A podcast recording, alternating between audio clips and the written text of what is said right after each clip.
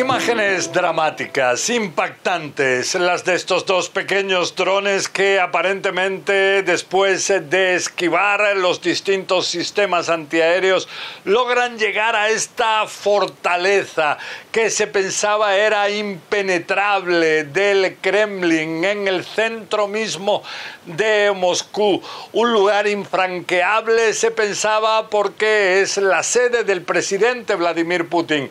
Ahora en el Kremlin hablan de un intento de asesinato de Putin. Dicen que habrá una respuesta, pero junto a esto hay quienes aseguran que quizás se trató de una operación de bandera falsa para intentar justificar posteriormente un intento de asesinato del presidente ucraniano.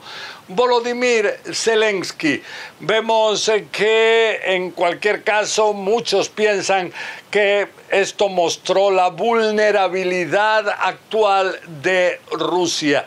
También eh, tras lo ocurrido con estos misiles, los Kinsal, aparentemente uno de estos proyectiles hipersónicos que se pensaba que virtualmente era imparable, fue interceptado ahora por el ejército ucraniano utilizando los misiles antiaéreos de fabricación estadounidenses del tipo Patriot.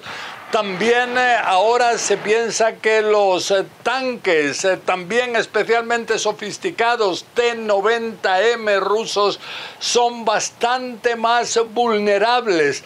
También vimos lo que ocurrió al comienzo de esta guerra cuando el buque insignia de la Armada rusa en el Mar Negro, el Moskva, fue hundido por las fuerzas ucranianas. Todo esto en una semana en la cual en Rusia se celebra la victoria contra el ejército nazi de la Unión Soviética durante la Segunda Guerra Mundial.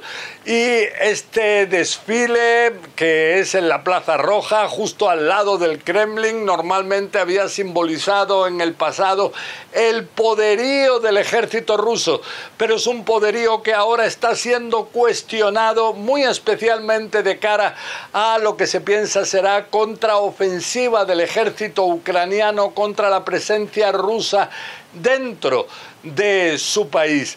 Ya vemos que el ejército ruso ha realizado distintas retiradas en algunas zonas para prepararse delante de esa contraofensiva y lo que sí es que vemos que distintos grupos militares rusos no siempre muestran una uniformidad.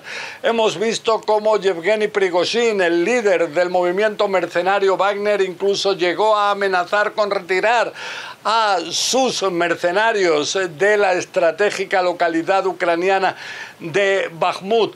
Posteriormente, él se retractó de algo así.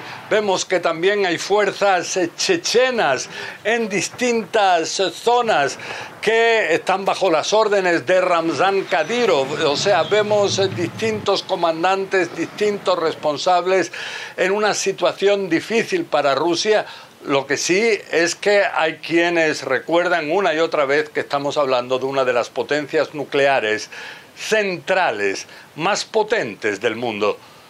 José Levi, CNN, Jerusalén.